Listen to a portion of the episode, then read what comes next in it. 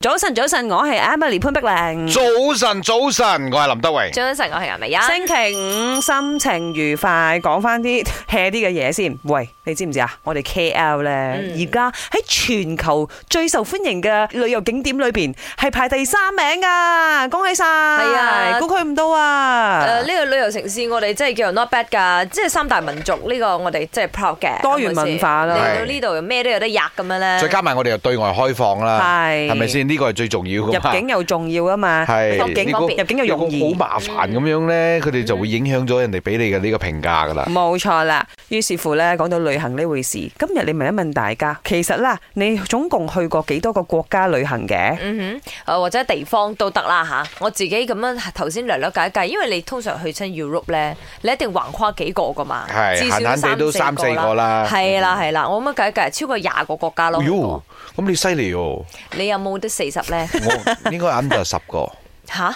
係啊，我走得去邊啊？哦，嗯喂因為你太亞洲忙啦。呢度都去過，嗱，譬如呢柬埔寨啊，或者未去越過南嗰啲，越南未去過，嚇菲律賓未去過，文萊未去過。老老實實啦，係我其實都未去過正話你所提及嘅啲地 方。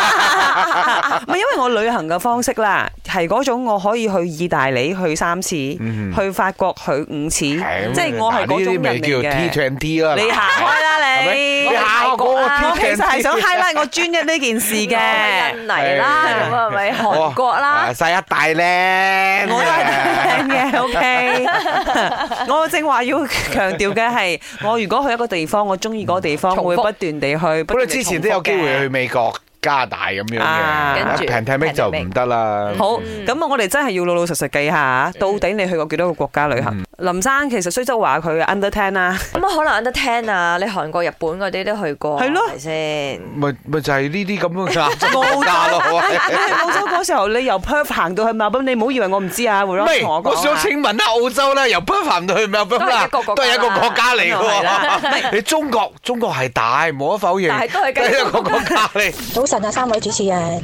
我去過誒啊、美國、加拿大、Europe 去過，大概係八個到十二個國家啦，太耐咗都唔係好記啦。香港、泰國、新加坡計唔計啊？